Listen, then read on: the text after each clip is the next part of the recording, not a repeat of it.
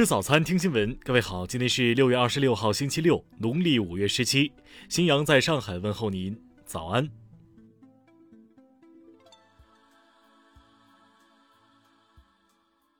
首先来关注头条消息，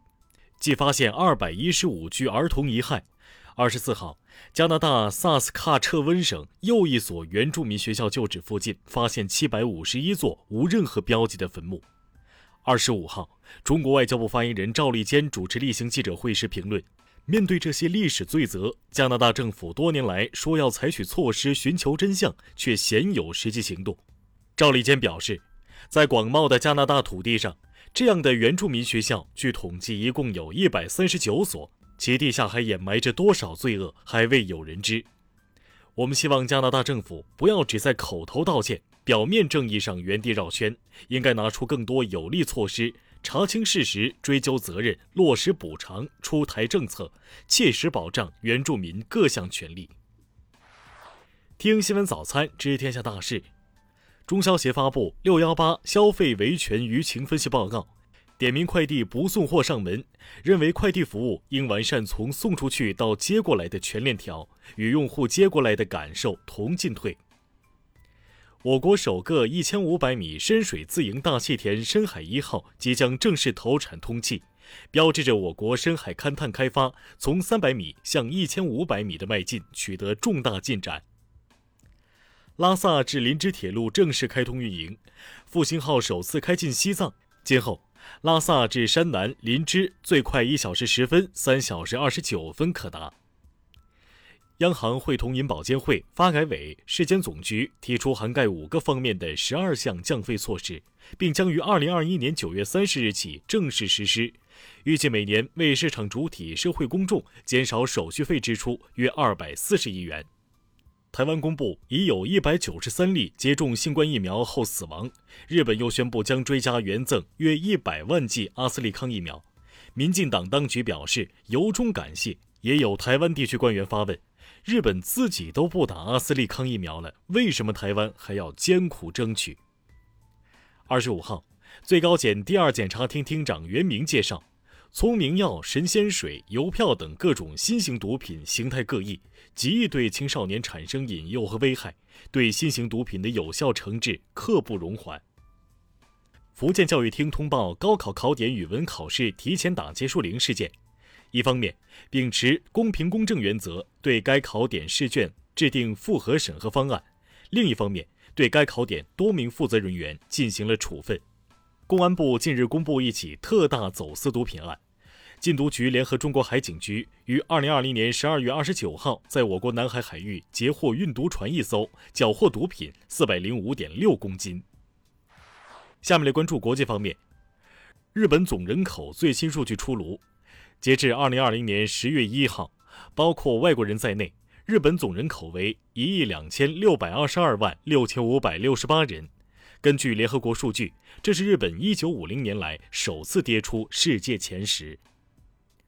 中方在联大非执特委会关于马尔维纳斯群岛问题的发言中，支持阿根廷对马岛主权要求，希望英国积极回应，尽早启动对话谈判。埃及苏伊士运河管理局发布公告。称与曾堵塞运河航道的长次号货轮船东日本正荣汽船株式会社达成初步协议，意味着被扣数月之久的长次轮有望脱离苦湖。爱知县警方以涉嫌违反组织犯罪处罚法为由，对指定暴力团体山口组的总部进行了搜查。当地时间二十五号，阿富汗塔利班在过去二十四小时内占领了多个省份至少七个地区的中心。据统计，近两个月落入塔利班的区中心已达八十个。德国总理默克尔二十五号表示，欧盟领导人拒绝了德国和法国提出的与俄罗斯总统普京重启会晤的提议。印度警方逮捕了一名实施假疫苗接种的男子，这名男子假扮印度行政服务官员，在加尔各答多地设置了假接种点，已为数百人接种了假疫苗。俄罗斯联邦安全会议秘书表示，北约峰会上出现前所未有的反俄指控，其成员国不断增加军事开支，其军事预算超过俄罗斯二十倍，因此俄罗斯采取增强国防的路线是唯一的选择。下面来关注社会民生。二十五号凌晨三点左右，河南省商丘市一民房发生火灾，目前共搜救出三十四人，其中十八人死亡，四人重伤，十二人轻伤。二零二一年六月一号，教师王洪旭在江边先后救起两名溺水儿童，回游途中体力严重透支，被卷入江中牺牲。六月二十五号，王洪旭同志被评定为烈士。抖音电商公布电商创作者管理总则阶段治理成果，有七万八千一百七十六名带货达人因违规被平台判罚，其中百万粉丝以上的达人有两千二百二十三人。湖南汤先生以三岁多女儿系妻子出轨所生为由起诉离婚，一审未予支持，后汤先生上诉，目前该案有了最新进展，二审将于七月五号开庭审理。气象部门介绍。六月二十六号到七月一号，中国南方地区将出现入汛以来最强降雨过程，梅雨带已在长江中下游一带重新建立。下面来关注文化体育。二十五号凌晨。二十四岁的中国网球名将张之臻击败阿根廷球员弗朗西斯科·塞伦多洛，成功闯过2021年温布尔登网球锦标赛男单资格赛决胜轮，成为1968年以来首位打入温网男单正赛的中国网协球员。非法公布最新一期女足排名，中国队排名第十五位，排在澳大利亚、日本、朝鲜之后，仍位列亚洲第四。二零二一年全国田径锦标赛暨全运会资格赛的男子一百米决赛中，来自广东的陈冠峰跑出了十秒零六，战胜苏炳添、吴志强和许周正一众国字号飞人，夺得冠军。中国马术协会公布了东京奥运会马术比赛名单，场地障碍赛运动员四人中，李振强、李耀峰为父子关系，这也是中国历史上第一次出现父子同战奥运的佳话。